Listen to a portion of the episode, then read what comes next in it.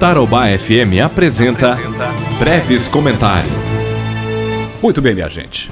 Nós paranaenses temos a grande chance de mudar a realidade do pedágio. Nossa, Fernando Brevilheri, mas como assim? Não são apenas os governantes que tratam dessa questão?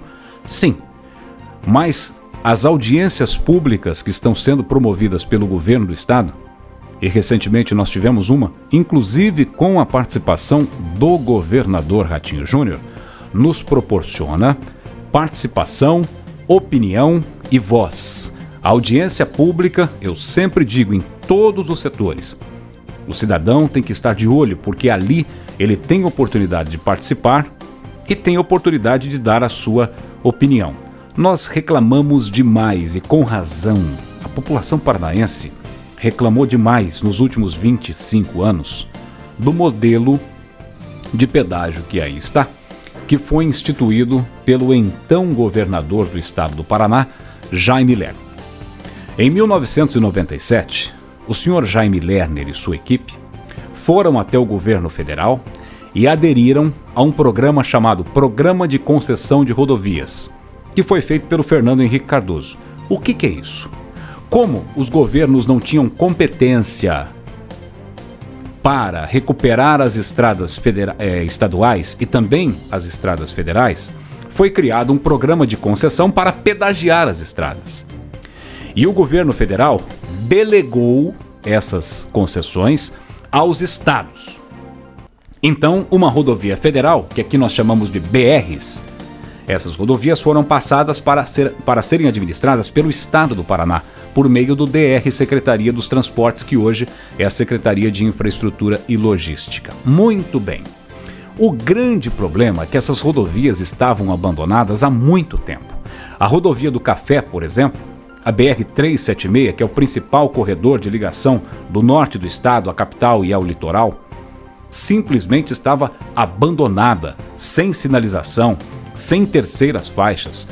Quantas e quantas famílias aqui de Londrina quantas famílias do norte do Paraná iam para a praia e morriam no meio das férias. Tragédias e mais tragédias, caminhoneiros morrendo, famílias e mais famílias, crianças, famílias inteiras. Eu me lembro de fazer reportagens aqui na Rodovia do Café, na famosa Serra do Cadeado, quando uma família dizia: Olha, estamos saindo de férias, estou indo para a praia, estou indo para Guaratuba, para Matinhos ou para o litoral catarinense que também é um destino né, do povo do Paraná, a família que ficava aqui já começava a rezar. Porque era tanta notícia, hoje já não tem tanto, mas era tanta notícia de tragédia ali na rodovia do café, e naquele tempo, como não tinha internet, as notícias chegavam pelo telefone. Você recebia uma ligação, a família recebia uma ligação da polícia rodoviária. Quando ligava a polícia rodoviária, meu amigo, pode saber que era tragédia. Era tragédia. E quantas e quantas e quantas famílias se foram. Muito bem. Para tentar resolver isso, o senhor Jaime Lerner e sua equipe criaram então uma equação. E nessa equação, o número de veículos que passa pelas rodovias foi uma variável importante, porque quanto mais veículos passava por aquela rodovia, principalmente caminhões que têm eixos, né? O pedágio é cobrado por eixo. Quanto mais veículos passava, menor era a tarifa. E aí é que foi o grande problema. Como as rodovias não eram duplicadas, não tinham trevos de acesso, em alguns lugares não tinha é, trincheira, não tinha é, viaduto, essas obras são caríssimas. Então as concessionárias colocaram no projeto e aí o preço foi lá em cima. Aí as tarifas foram absurdas. Tanto que no primeiro ano no primeiro ano do, do pedágio no Paraná, o senhor governador Jaime Lerner unilateralmente reduziu em 50% as tarifas às vésperas da eleição de 98. Sabia disso? Ele reduziu a tarifa pela metade porque ele ia perder a eleição. E aí o Requião veio com aquela ou abaixo ou acaba, vou transformar essas praças em churrasqueira para caminhoneiro e vamos fazer uma. Fez nada, fez nada, não adiantou nada. As tarifas continuaram elevadas. Aqui, por exemplo, você vai a Cornélio Procópio, você paga 25 reais de pedágio. 25 reais é o pedágio mais caro do Brasil. Então, essas distorções foram promovendo ações judiciais, demandas judiciais e foram alvo de corrupção, como nós vimos, infelizmente, no governo que passou. Com governador preso, com secretário preso, irmão de não sei quem preso, e empresário de concessionária na cadeia. E aí vem delação premiada, e onde isso foi desembocar? Na Lava Jato.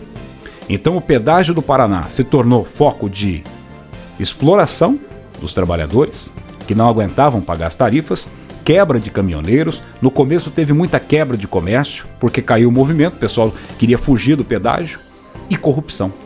Essa é a história do pedágio, que está para se acabar agora. Por isso que eu estou falando para vocês da nossa participação.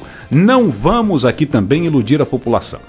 Não vamos pensar que aqui, nessas tarifas que hoje estão em 25, é 23 e tudo mais, vão cair para 2, 3, 4 reais, como é para quem vai a Santa Catarina, por exemplo, e pega as rodovias Litoral Sul, né, a BR-101, a 376, paga 2, 3 reais de pedágio, você não acredita. Fala, puxa, lá no norte do Paraná eu pago 25 reais de, de, para andar 50 quilômetros numa rodovia que nem é duplicada totalmente. E ali, com toda aquela infraestrutura, é que ali as rodovias já estavam prontas. A duplicação já estava feita, as pontes já estavam feitas, então ali são feitas obras mais de reparo, de manutenção. Claro que grandes investimentos também foram feitos ali mas os parâmetros, até pelo volume de tráfego que você tem, pelo porto de Paranaguá próximo que gera muita movimentação de caminhões, as concessionárias têm mais receita e, consequentemente, conseguem oferecer uma tarifa menor. Então, qual será a tarifa que esse novo modelo, essa nova licitação do pedágio, trará? Tudo isso vai depender da efetiva participação da população. Não só opinando, ah, o pedágio tem que ser isso, tem que ser aquilo, porque tecnicamente não vai dar para você discutir numa audiência pública qual é o valor. O povo não vai conseguir dizer qual é o valor, da, qual o valor do pedágio, qual será a tarifa. Não.